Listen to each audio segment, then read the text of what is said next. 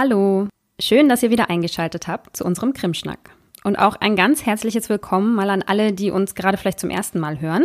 Wir sind Annelie und Marie. Und wir unterhalten uns in diesem Podcast alle zwei Wochen über ein kriminologisches Thema. Heute haben wir den letzten Teil unserer kleinen Reihe zur Viktimologie, also der Beschäftigung mit Kriminalitätsopfern. Wenn euch das Thema also interessiert, hört auf jeden Fall die anderen beiden Folgen auch noch an, falls ihr das nicht sowieso schon gemacht habt.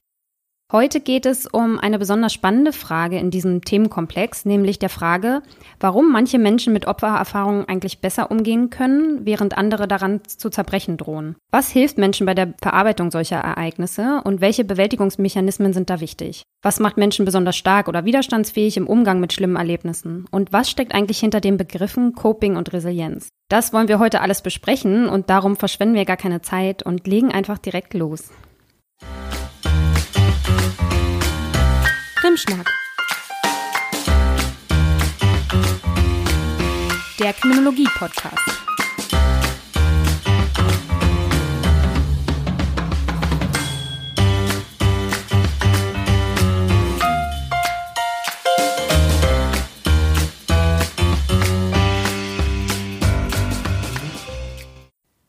Innerhalb der Forschung gibt es gegenläufige Forschungsergebnisse dazu, inwieweit eine Viktimisierung das Leben und die Meinungen der Menschen beeinflusst.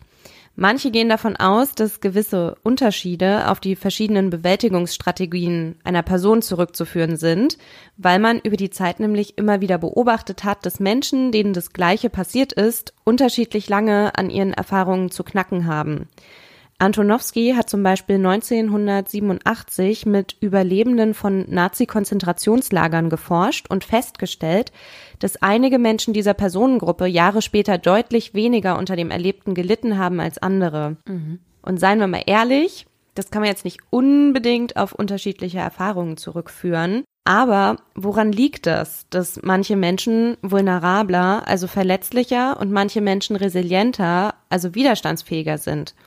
Der Knackpunkt, so lautet ein Erklärungsansatz, könnte in den Bewältigungsstrategien liegen. Das nennt man auf Englisch Coping und dieser Fachbegriff hat sich auch im Deutschen so etabliert. Jetzt denken sich vielleicht ein paar mittlere bis ältere Semester von euch, mh, hm, wieder ein englischer Begriff, der sich in die deutsche Sprache eingeschlichen hat. Aber so ist es halt. Auf jeden Fall beschreibt Coping die Bemühungen, die eine Person, wenn sie sich in einer belastenden und oder überfordernden Situation befindet, unternimmt, um diese Situation für sich zu lösen. Im Viktimisierungskontext bedeutet es so viel wie, dass die Geschädigten versuchen, mit Hilfe von Coping-Prozessen die Viktimisierungsfolgen zu überwinden und eine Art Normalität wiederherzustellen. Dafür gibt es natürlich die unterschiedlichsten Konzepte und Modelle, die entwickelt wurden. Und ich möchte jetzt gerne auf ein ganz spezielles Modell eingehen, nämlich von Andrea Mohr aus dem Jahr 2003.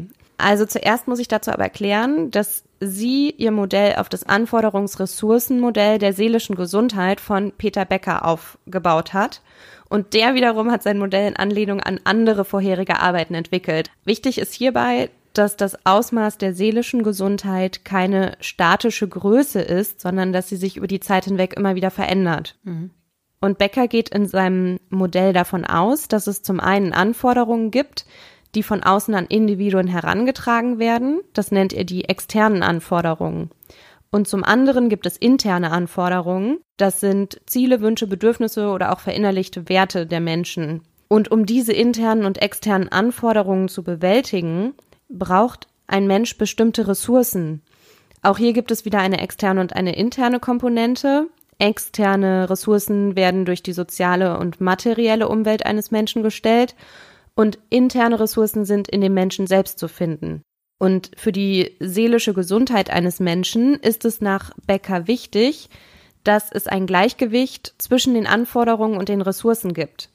Also es muss sich einfach die Waage halten. Wenn die Anforderungen mit den vorhandenen Ressourcen bewältigt werden können, dann ist das förderlich für die Entwicklung eines Menschen und dessen seelische Gesundheit. Geringfügige Diskrepanzen im Verhältnis zwischen den Anforderungen und Ressourcen, die sich aber durch Anstrengungen lösen lassen, können als Herausforderung gesehen werden und sich dann eben auch förderlich für die Entwicklung eines Menschen ausmachen.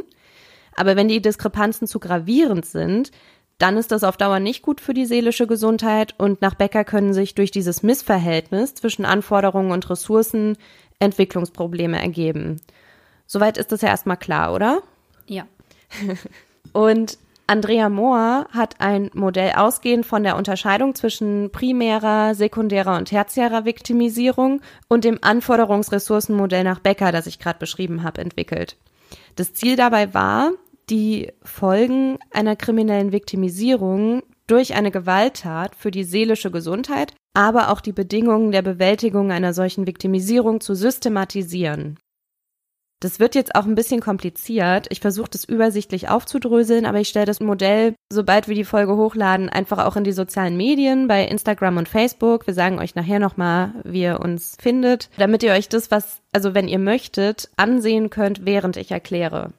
Stellt euch vor, jemand erlebt eine Gewalttat. Das Erleben dieser Tat ist ein Stressor und stellt damit eine Anforderung an diesen Menschen dar, die es nun zu bewältigen gilt. Das ist das Ziel. Mhm. Wie gut die Bewältigung der Viktimisierung gelingt, wird jetzt von drei Aspekten beeinflusst. Nämlich erstens durch die Anforderungen und Belastungen durch die Tat selbst, also durch die primäre Viktimisierung.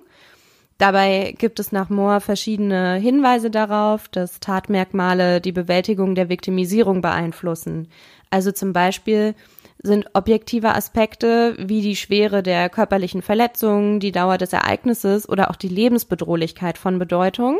Mhm aber auch als wie schwerwiegend die Betroffenen selbst die Tat wahrnehmen, ist entscheidend. Außerdem kann das Verhalten der Geschädigten während der Tat Einfluss auf die Bewältigung haben. Die Autorin berichtet nämlich von Studien, die Peer-Viktimisierung untersucht haben und dabei kam heraus, dass Schüler mit einem höheren Selbstwertgefühl und die eben auch aktiv oder vielleicht auch aggressiv auf die Viktimisierung reagiert haben, über weniger negative Konsequenzen durch die Viktimisierung berichtet haben. Mhm. Und was hier auch noch reinspielen kann, ist, und das hatten wir ja auch in der letzten Folge schon mal angesprochen, die Täter-Opfer-Beziehung. Also ob die TäterInnen aus dem sozialen Umfeld der betroffenen Personen kommen. Denn wenn die Betroffenen weitere Angriffe fürchten müssen, dann sei mit einer besonders starken Erschütterung des sozialen Vertrauens und des Sicherheitsgefühls der Betroffenen zu rechnen, mhm. was ja dann die Anforderungen an die Betroffenen erhöht. Mhm. Zweitens wird die Bewältigung durch die Verfügbarkeit interner und externer Ressourcen der Betroffenen beeinflusst. Die internen Ressourcen sind hier die eigenen Persönlichkeitsmerkmale und Bewältigungsstrategien, die man im Laufe des Lebens erlernt hat. Und die externen Ressourcen setzen sich durch die soziale Unterstützung des näheren Umfelds oder auch durch professionelle Hilfe zusammen. Dabei lässt sich jetzt nach Moore davon ausgehen, dass eine gute seelische Gesundheit der Betroffenen vor der Tat sich förderlich auf die Bewältigung der Viktimisierung auswirkt, was ja jetzt irgendwie auch erstmal nicht überraschend klingt, finde ich. Mhm. Allerdings ist die Ausarbeitung zu den Persönlichkeitsmerkmalen der Betroffenen quasi nicht vorhanden und das ist für mich auch noch ein großes Fragezeichen, das sich mir stellt. Also welche Persönlichkeitsmerkmale sind denn nun entscheidend, um eine Viktimisierung gut bewältigen zu können oder nicht? Zu den Bewältigungsstrategien, da sind wir jetzt nämlich beim Coping, sagt Moore, dass sich Betroffene nach der Tat gewisse Fragen stellen, wie warum hat die andere Person mir das angetan, warum passiert das mir, wie konnte es dazu kommen?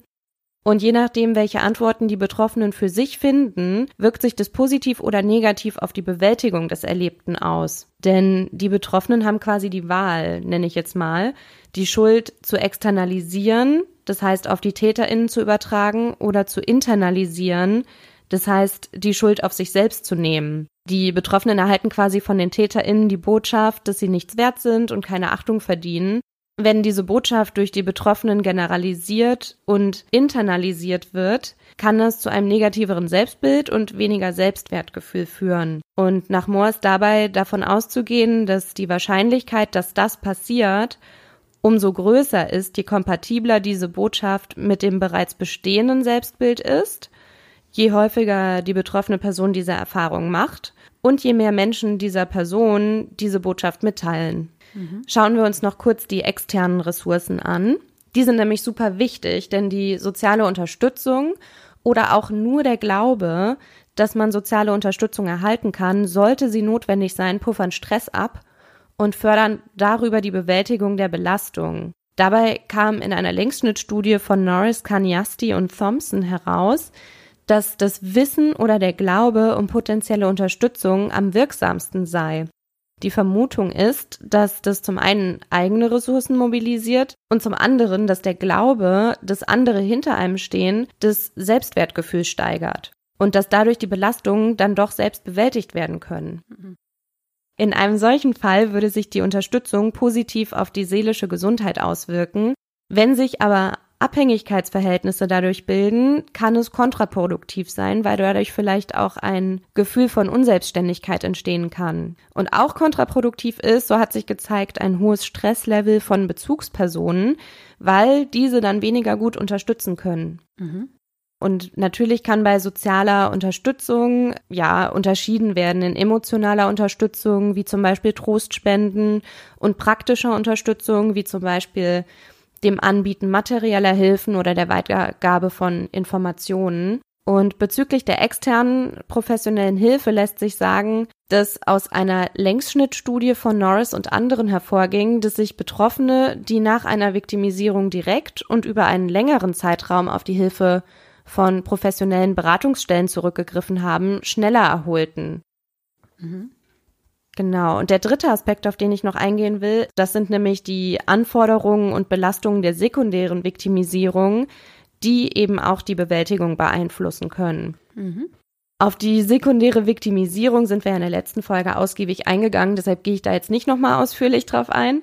Aber das Auftreten sekundärer Viktimisierung im näheren sozialen Umfeld kann nach Mohr die Verfügbarkeit externer Ressourcen beeinflussen. Wenn das nähere soziale Umfeld als Teil der externen Ressourcen nämlich nicht entsprechend funktioniert, also zum Beispiel der betroffenen Person eine Mitschuld gibt oder Vorwürfe macht oder sogar gar nicht erst vorhanden ist, also auch das gibt es ja, und sich die Betroffenen dann keine professionelle Hilfe zur Bewältigung holen, bricht ihnen ja der komplette externe Ressourcenpfeiler weg und ihnen bleiben dann nur noch die internen Ressourcen, um das Erlebte zu bewältigen. Mhm. Also bis hierhin haben wir jetzt quasi Beckers Modell nachgezeichnet mit den internen und externen Ressourcen einerseits und den Anforderungen und Belastungen an die Betroffenen durch die primäre und sekundäre Viktimisierung andererseits. Mhm.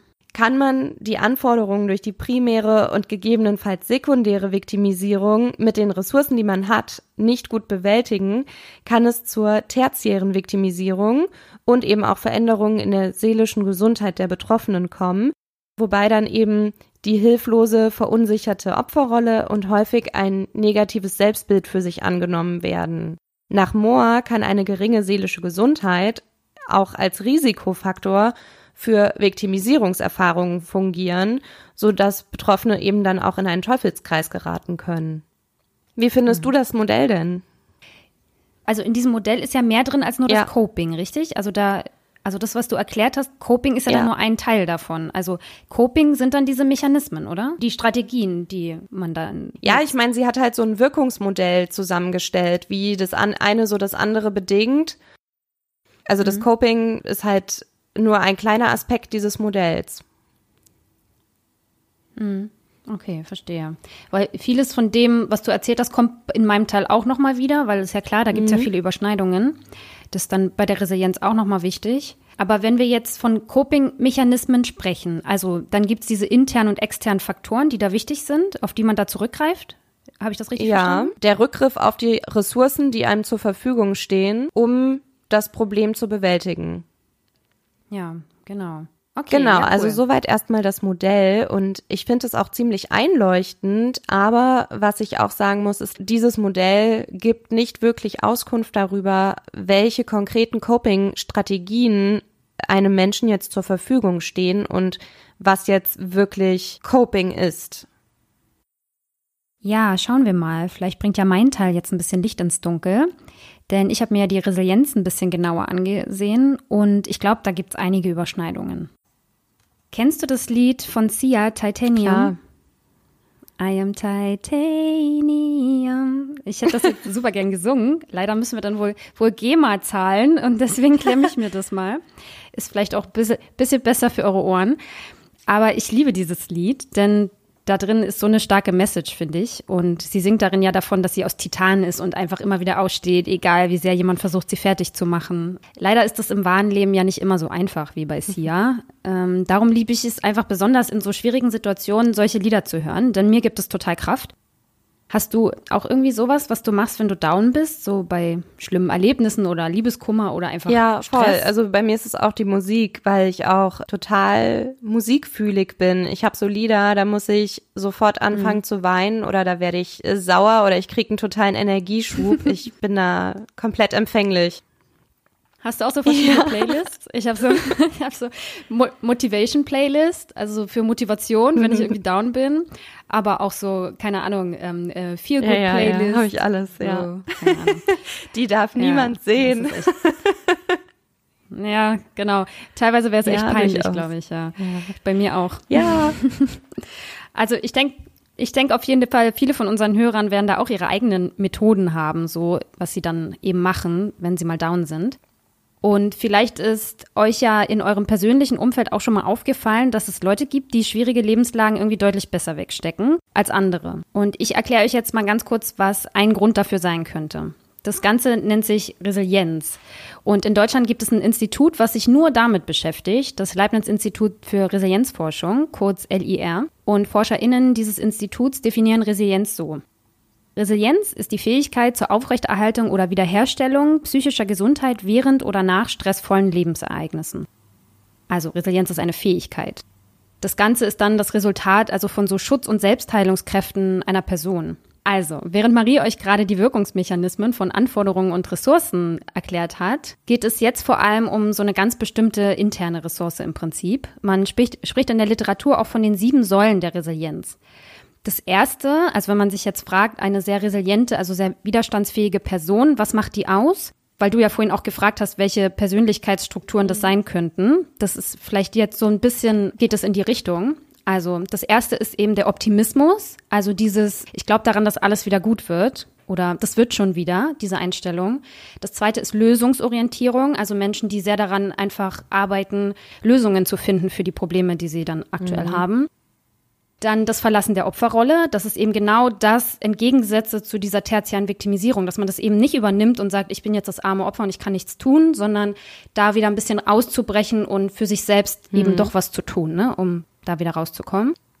Das nächste ist die Akzeptanz. Dabei geht es vor allem darum, nicht diese ja hätte wäre wenn Fragen zu stellen, also wäre ich doch mhm. oder hätte ich mal nicht, sondern zu sagen, scheiße, das ist mir jetzt passiert, das war total blöd und ich wünsche, es wäre nicht passiert, aber es ist jetzt passiert und ich muss jetzt damit umgehen, also das für sich die Situation zu akzeptieren. Die fünfte Säule ist dann Verantwortung zu übernehmen. Und dabei geht es nicht darum, Verantwortung für die Tat zu übernehmen, also für das, was geschehen ist sozusagen, sondern es geht darum, Verantwortung für das zu übernehmen, was dann daraus folgt, also was mhm. man tun kann. Wie gesagt, das Heft irgendwie auf irgendeine Art und Weise wieder in die eigene Hand zu nehmen und ähm, sich nicht fremdsteuern zu lassen, sondern ja, wieder selbst das Rad zu übernehmen sozusagen. Das sechste ist Zukunftsplanung, also Menschen, die eben auch dann sich wieder auf das fokussieren können, was sie noch erreichen möchten oder wo sie noch hin möchten. Ja, um sich einfach wieder auf ein Ziel zu fokussieren, was einem ja dann auch wieder dabei hilft, aus, ja, aus so einem Sumpf irgendwie mhm. auch wieder rauszukommen. Und Nummer sieben ist die Netzwerkorientierung. Auch dort gibt es Menschen, die sind eher netzwerkorientiert, also die, weiß ich nicht, umgeben sich halt gern mit Menschen und ja, socialisen gerne, also sind einfach gesellige Menschen und die haben es an der Stelle auch eventuell einfacher, weil sie dann eben so ein bestimmtes Netzwerk haben, an das sie sich dann wenden können. Mhm. Da muss ich jetzt in dem Modell gerade daran denken, dass das ja dann theoretisch mhm. die externen Ressourcen erhöht, die man hat, wenn man netzwerkorientiert genau, im ist. Im Prinzip ja. Ja. Ja. Und deswegen steht das im, so ein bisschen auf diesen sieben Säulen. Und lange Zeit ging man davon aus, dass diese Resilienz irgendwie so ein festes Persönlichkeitsmerkmal ist. Also, dass diese sieben Sachen einfach bei Menschen entweder gegeben sind oder eben nicht gegeben sind und dass man dann eben einfach resilienter ist oder nicht. Heute sind sich die Forschenden eigentlich sicher, dass die biologischen Voraussetzungen da eine viel, viel kleinere Rolle spielen und es eigentlich zu einem großen Teil so ein aktiver, dynamischer Prozess der Anpassung ist. Das heißt, je mehr man im Laufe seines Lebens lernt, mit Stress umzugehen, desto belastbarer wird man, weil das Vertrauen in diese eigene Bewältigungskompetenz einfach gestärkt wird, dass man es eben einfach auch schaffen kann. Resilient zu sein heißt also nicht, dass man gegenüber negativen Erlebnissen und Stress irgendwie total unempfindlich wäre oder den Schmerz und die Belastung gar nicht spürt, sondern lediglich, dass man gelernt hat, damit umzugehen, indem man sich einfach bestimmte Stärken und Kompetenzen angeeignet hat im Laufe seines Lebens, weil man eben dann schon erfolgreich andere schwierige Situationen gemeistert hat.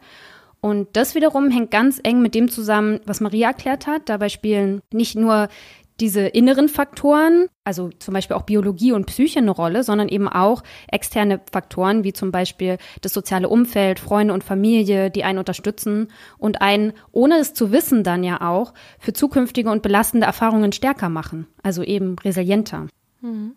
Und da ist das dann eben wieder auch besonders wichtig, dass man, wenn man jetzt in seinem näheren Umfeld, in der Familie oder im Freundeskreis jemanden hat, dem was Schlimmes passiert ist, Viktimisierungserfahrungen sind ja da nur ein Beispiel. Es können ja auch andere schlimme Dinge passieren, dass man dann eben ja. möglichst sensibel mit denjenigen umgeht, einfach einen Raum bietet, zuhört, ohne zu werten. Und dass das denjenigen dann oft schon weiterhilft. Und wie gesagt, ohne es zu wissen, stärkt man damit auch die Resilienz desjenigen, wenn er da wieder rauskommt, dann auch in zukünftigen Situationen dann, ja, vielleicht schneller einen Weg rauszufinden. Man ist also auf jeden Fall nicht dazu verdammt, entweder besonders resilient zu sein oder eben überhaupt nicht, sondern man kann es lernen, sogar aktiv trainieren. Auch wenn darüber nicht ganz Einigkeit in der Wissenschaft herrscht, so gab es zumindest Studien, die einen moderaten Effekt von solchen professionellen Resilienztrainings nachweisen konnten. Obwohl hier, und das muss man wohl anmerken, vor allem die Messbarkeit von Resilienz bei der Beurteilung ein Problem zu sein scheint. Man kann sich ja vorstellen, wenn man jetzt so ein Training macht und man möchte dann messen, ist jemand wirklich resilienter geworden, ja, was würde man machen? Den jetzt in, in, irgendeine traumatisierende Erfahrung bringen, um dann zu gucken, ist er jetzt mhm. resilienter? Das macht man natürlich aus ethischen Gründen nicht, sondern greift dann auf andere Sachen zurück. Und darüber streitet man halt so ein bisschen. Aber dennoch, wenn ihr euch jetzt fragt, was ihr tun könnt, um vielleicht äh, sogar eure eigene Widerstandsfähigkeit zu erhöhen, vielleicht für zukünftige Erfahrungen oder auch wenn ihr momentan in einer Situation seid, in der ihr das einfach gut gebrauchen könntet, dann könnten bestimmte Resilienzfaktoren hier der Schlüssel sein, denn diese gelten in der Literatur als trainierbar und die sind wieder sehr eng mit dem Coping verknüpft. Das sind zum ersten das aktive Coping, also welche Stressbewältigungsstrategien habe ich? Das könnt ihr euch dann eben fragen. Welche Strategien habe ich? Was mache ich in solchen Momenten? Dann die Emotionsregulation, also bin ich eigentlich im Reinen mit meinen eigenen Emotionen? Was fühle ich und warum fühle ich, wie ich mich gerade fühle? Die inneren Werte, also was ist mir im Leben wichtig? Woran orientiere ich mich? Soziale Unterstützung. Und hierbei ist jetzt besonders wichtig, nicht nur, dass man irgendwie ein soziales Umfeld hat, sondern wie gut sind eigentlich meine Bindungen? Kann ich mich an die Menschen in meinem Umfeld auch wirklich wenden, wenn irgendwas ist? Oder rufe ich die dann eher nicht an, weil ich die dann weiß ich nicht, weil ich das Gefühl habe, dass das eher nicht so gewollt ist oder ich mich da nicht so gut aufgehoben fühle. Mhm. Also da geht es um die Qualität dieser Bindungen. Ja. die man dahinter fragen kann. Und das nächste ist die Selbstwirksamkeitsüberzeugungen. Also glaube ich eigentlich an mich selbst? Glaube ich, dass ich es aus schwierigen Situationen aus eigener Kraft heraus schaffen kann? Dann ein realistischer Optimismus. Also so ein allgemeines, ähm, glaube ich, dass alles gut wird im Leben. Und das letzte sind die positiven Emotionen. Also was macht mich glücklich? Was kann ich zum Beispiel tun, um mir selbst auch mal, also gerade wenn ich jetzt sehr down bin, so eine emotionale Auszeit zu verschaffen, um mich einfach für, ein, für einen kurzen Moment wieder auch gut zu fühlen, vielleicht so eine Art Ablenkung dann auch zu haben, wie ich das zum Beispiel mit der Musik mache oder auch mal mit guten Filmen oder manche gehen dann auch einfach mal feiern mit ihren Freunden mhm. oder irgendwas, was jetzt vielleicht nicht direkt mit dem, mit dem Erlebten zu tun hat, sondern einfach so ein, was einem positive Emotionen mhm. in dem Moment bringt. Oder Sport, so zum Stressabbau. Oder Sport. Ja, genau. Ist jetzt bei mir eher nicht der Fall, aber bei manchen Menschen soll das ja helfen. Ja, genau. Ja. Zum Beispiel. Aber darf ich kurz mhm. was dazwischen fragen? Natürlich. Ähm, das sind doch dann jetzt quasi Coping-Strategien, die einen resilienter machen, oder? Genau, das ist eben das Ding, was ich meinte. Deswegen überschneidet sich das ja, weil diese Coping-Mechanismen, die man trainieren kann, wirken dann wiederum darauf hin, dass man eben resilienter wird im Allgemeinen, mhm. weil man eben die innere Sicherheit hat, dass man eben diese Strategien hat und diese eigene, dieses eigene Gefühl, ich, ich schaffe das schon oder ich komme mhm. da wieder raus oder ich habe einfach diese Dinge, auf die ich zurückgreife, dann ja. im Zweifelsfall. Mhm. Also in diesem Zusammenhang könnt ihr euch dann die Frage stellen, welche dieser Faktoren, die ich eben genannt habe, habt ihr, welche nutzt ihr vielleicht noch nicht, obwohl ihr sie habt und welche fehlen euch dann vielleicht noch? Und im zweiten Schritt kann man dann aktiv daran arbeiten, diese Faktoren zu stärken. Also wenn ihr merkt, die Bindungen, die ihr habt, sind jetzt vielleicht von der Qualität nicht so gut oder es gibt nur einige wenige, wo ihr wirklich sagt, das sind Menschen, mit denen ich ähm, ja, auch im Notfall wirklich sprechen kann. Ja, dass man auch daran an der Qualität seiner Bindungen arbeitet oder am eigenen Optimismus, an all diesen Dingen. Und zur Not kann man das auch mit professioneller Unterstützung machen.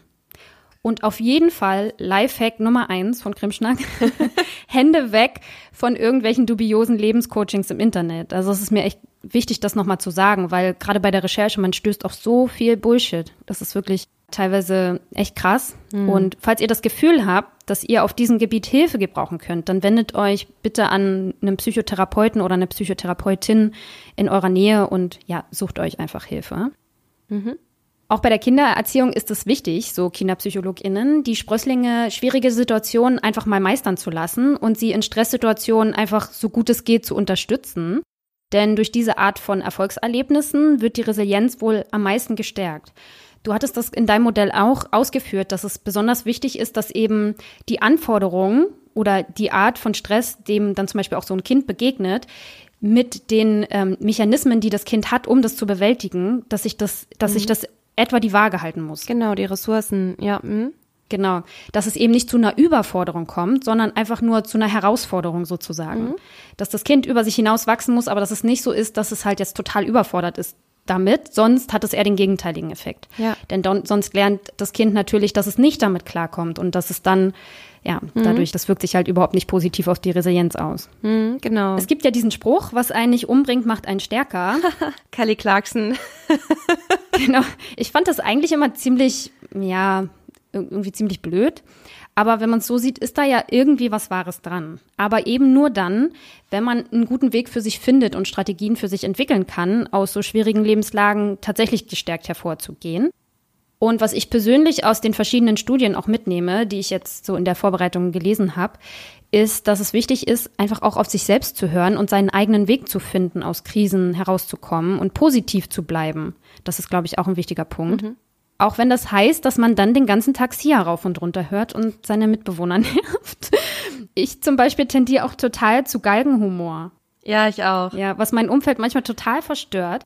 Aber mir hilft Humor tatsächlich auch so ein bisschen Leichtigkeit in so schwere Situationen zu bringen. Ja. Und auch da gibt's ExpertInnen, die das auch so sehen, also die auch diese, diesen Faktor Humor auch untersucht haben im Zusammenhang mit Resilienz. Ähm, auch ganz spannend. Mhm. Aber ja, es gibt eben nicht die eine Strategie, die für jeden taugt. In jedem Fall sollte es aber eine Strategie sein, also eine Art des Copings, die auch effektiv ist und nicht zum Beispiel ein reines Totschweigen dessen, was einen belastet, in der Hoffnung, es verschwindet einfach. Denn meistens tut's das leider nicht. Aber auch zum Beispiel die Wut an einem selbst oder anderen auszulassen, ist eher kontraproduktiv. Dadurch kann man sich auch soziale Netzwerke tatsächlich zerstören. Mhm. Und je mehr man dann von seinen eigenen individuellen und vor allem konstruktiven Coping-Mechanismen hat, da sind wir wir jetzt beim Coping, desto stärker wird dann eben auch die eigene Resilienz. Mhm. Weil man immer wieder darauf zurückgreifen kann und auch die Sicherheit hat, dass man einfach weiß, was einem gut tut im Falle des Falles. Jetzt habe ich ja so ein paar Strategien mit euch geteilt. Jetzt würde mich natürlich interessieren, was euch hilft. Also wenn ihr möchtet, könnt ihr uns gerne schreiben und uns vielleicht auch mal eure Strategien mitteilen. Vielleicht können wir uns da auch noch was abgucken. Mhm. Ja, später sagen wir euch dann auch noch mal, wie ihr uns kontaktieren könnt. Und ich teile jetzt auch noch mal was Privates mit euch. Ich bin ja Mama einer achtjährigen Tochter. Viele wissen das nicht, aber es ist so. Und sie ist jetzt in dem Alter, in dem sie auf jeden Fall schon ihre eigenen kleinen Krisen hat. Also seien es so Hänseleien oder Streitereien mit Freunden oder Schwierigkeiten in der Schule. Ich versuche persönlich erstmal mich gar nicht so dolle einzumischen, aber meistens, also wenn es wirklich was Arges ist, dann kommt sie schon zu mir und spricht mit mir darüber, was sie belastet. Und dann erklärt sie mir zum Beispiel, wie wütend sie ist, weil jemand irgendwas Gemeines gesagt hat oder weil der Lehrer unfair war oder auch wie traurig sie sich fühlt, weil ihr Kaninchen gestorben ist letztes Jahr. Und für sie sind das oft sehr, sehr schlimme Dinge, auch wenn es erstmal gar nicht so klingt. Und ich kann ihr in dem Moment eigentlich nur zuhören. Ihren Schmerz oder ihre Wut kann ich ja nicht nehmen. Als Eltern tendieren wir oft dazu, möglichst irgendwie alle Hindernisse aus dem Weg zu räumen und sie vor allen Schmerzen behüten zu wollen. Aber was wir vor allem tun sollten, denke ich, ist, die Kids dabei zu unterstützen, ihren Weg zu finden, wie sie sich einfach besser fühlen können. Und ja, vielleicht bilde ich es mir auch nur ein, aber ich habe schon das Gefühl, dass so jede dieser Erfahrungen so einen kleinen Menschen auch prägt und dazu beiträgt, dass sie ein Stück weit stärker werden. Mhm. Ja, ich denke sowieso, dass das in unserer so sehr technologisierten und auch schnelllebigen Welt auch wichtiger ist, gerade solche Skills auch zu entwickeln. weil oft legt man so auf Bildung und auf solche Dinge sehr viel Wert, aber ich finde eben auch so Dinge, ja, die so die Persönlichkeit betreffen, so soziale Kompetenzen, aber eben auch solche, sowas wie Resilienz, dass das eben im Leben sehr wichtig sein kann, auch um später im Berufsalltag mit Stress besser umgehen zu können. Ich weiß nicht, was meinst du dazu? Ja. Findest du das auch? Ja, finde ich voll sinnvoll, auf jeden Fall. Ich habe mir auch gerade gedacht, ich fände es eigentlich auch äh, cool, wenn sowas in der Schule trainiert würde. Ja. Also ich erinnere mich äh, gerade daran, dass ich mal eine Lehrerin hatte. Also man hatte ja irgendwie, ich, ich weiß gar nicht mehr, wie das bei uns war, ob das einmal die Woche war, aber man hatte immer so eine Klassenstunde, wo man Sachen besprechen mhm. konnte, die also ja die Klasse angingen. Und wir hatten immer ziemliche Probleme bei uns in der Klasse. Und wir hatten eine Lehrerin, die manchmal ganz schön gemein werden konnte. Und die hat uns dann aber überraschenderweise irgendwann mal beigebracht, wie wir uns gegenseitig konfrontieren sollen und hat uns dann zum Beispiel auch gezeigt, dass die Körpersprache schon viel ausmacht und welche Wortwahl man vielleicht mhm. verwenden könnte, um das Gespräch zu suchen oder in dem Gespräch vorzugehen, um jemanden zu konfrontieren. Und ich weiß, dass ich mhm. das damals, also wir waren noch relativ jung und das hat echt was ausgelöst in der Klasse. Also das irgendwie mhm. fanden wir es in dem Moment erstmal komisch und dann waren wir aber, glaube ich, relativ froh, dass da sich uns da mal jemand angenommen mhm. hat und dass man da auch in der Schule mal so eine Erfahrung gemeinsam hatte. Mhm. Also ich finde das sehr cool. Also wir hatten sowas nicht. Und ich denke mir halt immer, dass gerade jetzt, wo es halt viele Server und äh, Festplatten und was weiß ich, was für Riesengeräte mit Wissen gibt, was man ja überall, also man kann es einfach googeln, man kann ja die meisten Sachen wirklich relativ easy heutzutage nachschlagen. Deswegen Wissen ist halt das eine, das wird in der Schule natürlich auch vermittelt und das ist ja auch wichtig.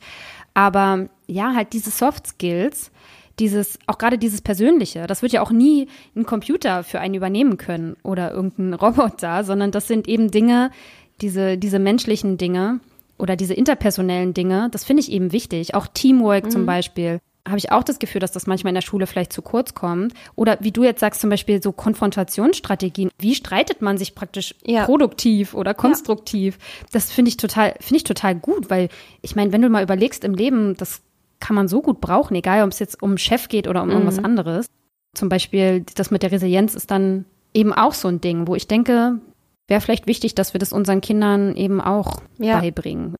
Und das kann man ja allein schon dadurch, dass man den Kindern ein hohes Selbstwertgefühl vermittelt, dass Kinder einfach mhm. schon mal, also das, was ich vorhin äh, meinte, ne, von Andrea Mohr, dass wenn man von vornherein eine hohe seelische Gesundheit hat, dann kann man eben auch mit Rückschlägen ja. besser umgehen und Probleme besser ja, bewältigen. Genau, stimmt. Also auf jeden Fall, wenn man als Elternteile, also ich habe jetzt keine Kinder, aber ich stelle mir das vor, wenn man da eben mhm. versucht, ja, den Kindern einfach ein Selbstwertgefühl und Selbstbewusstsein einfach mit auf den Weg zu geben und die mhm. dahingehend zu unterstützen, dass sie das weiter ausbilden, mhm dass das schon viel helfen kann. Mhm. Das ist wahrscheinlich auch echt eine der besten Präventionsmöglichkeiten, die man so hat. Ne? Also gerade wenn man so an die Zukunft denkt und an die zukünftigen mhm. Generationen, mhm. dass wenn man da früh ansetzt, dass das auf jeden Fall eine gute Möglichkeit sein könnte.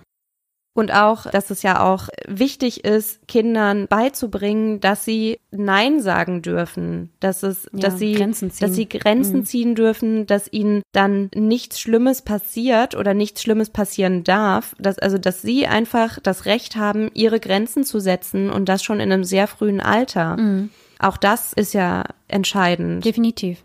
Ja, ja. Also, das baut ja auch Selbstbewusstsein auf. Ja, genau. Das stimmt. Ich finde, insgesamt schließt es das Thema jetzt auch ganz gut ab. Also wir haben jetzt darüber gesprochen, dass die Resilienz vielleicht auch in der Kindererziehung wirklich eine wichtige Rolle spielen sollte, die eben zu fördern. Aber an der Stelle finde ich es auch nochmal wichtig zu erwähnen, dass auch wir Erwachsenen ja da nicht auf völlig verlorenem Posten stehen. Denn auch wenn jetzt vielleicht Leute da draußen das Gefühl haben, dass sie sich auf dem Gebiet eher nicht so stark fühlen oder da eigene Defizite erkennen, dann ist es ja irgendwie vielleicht auch ganz schön zu wissen, dass man daran ja tatsächlich einfach aktiv arbeiten kann.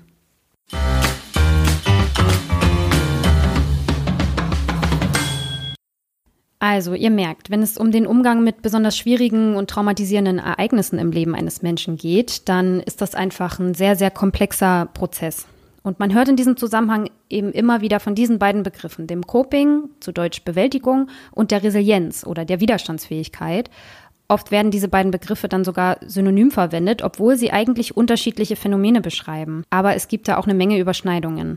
Während es bei dem Coping generell um einen Prozess der Bewältigung geht und die Strategien, die man anwendet, ist mit Resilienz eher ein Zustand gemeint, eine Fähigkeit, die zu so einer besonderen psychischen Widerstandsfähigkeit führt. Beides beeinflusst sich aber total gegenseitig und es ist wirklich gar nicht so einfach, das so auseinander zu klamüsern. Ja. Also da wir beide keine Psychologinnen sind und somit auch nicht die Expertinnen auf dem Gebiet des Coping oder der Resilienz, haben wir halt für uns versucht, uns das auch zu erschließen und euch das eben halt dann auch nahe zu bringen, was es damit auf sich hat. Und wir hoffen, dass es uns gelungen ist, dass es zumindest einigermaßen verständlich und klar wurde. Denn wir schließen damit jetzt so das Kapitel der Viktimisierung so ein bisschen ab mit diesen beiden wichtigen Elementen, wenn es darum geht, so eine Viktimisierungserfahrung zu bewältigen und damit klarzukommen und dann eben doch auch wieder ja, das Leben genießen zu können irgendwann. Genau, wie Annelie meinte, wir schließen jetzt erstmal das Kapitel der Viktimisierung. Man ist ja auch irgendwann gesättigt von einem Thema, will das vielleicht auch erstmal sacken lassen. Das machen wir jetzt und deshalb befassen wir uns beim nächsten Mal, also am Sonntag in zwei Wochen, mit Kriminalitätsfurcht. Mhm. Annelie hatte ja in der letzten Folge schon mal angesprochen, dass erhöhte Furcht vor Kriminalität auch eine Auswirkung von Viktimisierung sein kann. So lautet zumindest eine Hypothese. Aber ist es auch wirklich so? Und wie entsteht Kriminalitätsfurcht überhaupt und wie äußert sie sich? Wir freuen uns schon drauf, das mit euch Schritt für Schritt auseinander zu dröseln. Anlässlich der letzten Folge hatten einige von euch Mitteilungsbedarf, was uns sehr gefreut hat. Also an dieser Stelle auch nochmal vielen Dank von uns mhm. für das Vertrauen, das ihr uns entgegenbringt. Und wenn ihr auch diesmal Redebedarf, noch Fragen oder Anregungen zu dieser Folge oder auch zu einer anderen Folge oder zu uns habt, könnt ihr uns natürlich wie immer erreichen über die Krimschnack Facebook-Gruppe, über Instagram und alternativ auch über krimschnack.protonmail.com. Mhm. Bis dann, ihr Lieben. Bis in zwei Wochen. Tschüss. Tschüss.